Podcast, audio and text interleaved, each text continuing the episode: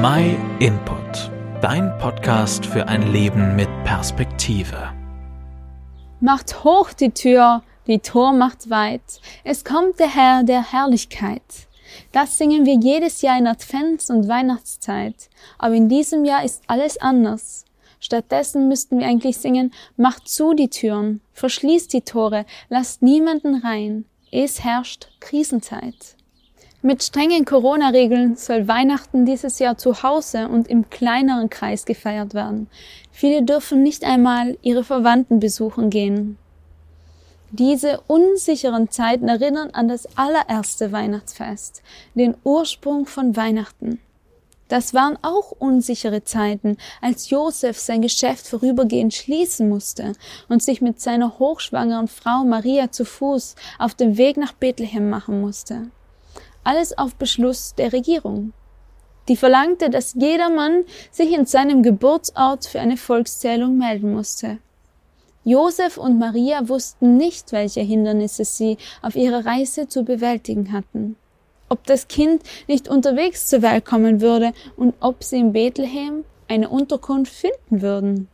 Tatsächlich, die Gästezimmer waren voll besetzt. Es herrschte Ausnahmezustand. Das erste Weihnachten war improvisiert in einem Stall, ohne Glanz und Gloria, ohne Vorbereitung und Feierlichkeiten, ganz bescheiden, still und zurückgezogen. In diesem Jahr sind wir wahrscheinlich näher an dem ursprünglichen Weihnachtsfest als all die vergangenen Jahre vorher. Erwartet hat sich das sicherlich keiner, so wie das auch damals sich keiner erwartet hat, dass der angekündigte König, der Retter der Welt, seine ersten Tage in einer Futterkrippe im Stall verbringen würde.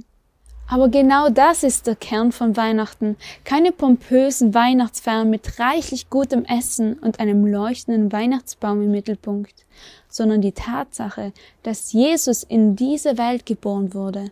Mitten in unsere unsicheren Zeiten schickt Gott ihn hinein. Sein Plan war es, allen Menschen durch Jesus seine Liebe zu zeigen und sie wieder mit sich zu versöhnen. Das ist die Botschaft von Weihnachten. Maria, die Mutter Jesu, hatte das begriffen und nahm die Herausforderung an, die Gott ihr gab. Voller Vertrauen darauf, dass Gott sie durchtragen würde, ließ sie sich auf eine ungewisse Reise ein.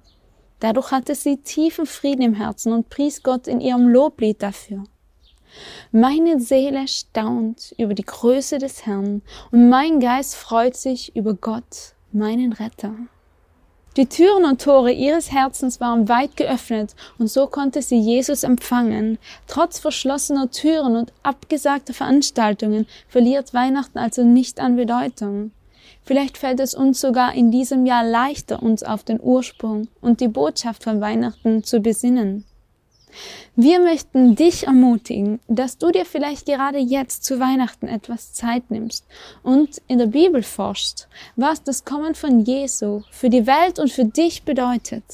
Falls du keine eigene Bibel hast, schicken wir dir gerne kostenlos und unverbindlich eine zu. Schreib uns einfach eine Mail an info at myinput.it. Wie erlebst du Weihnachten dieses Jahr? Hinterlass uns doch einen Kommentar und erzähl uns von dir. Vielen Dank, dass du den My Input Podcast gehört hast. Wenn du mehr wissen willst, geh auf unsere Website myinput.it oder folge uns auf YouTube, Facebook und Instagram.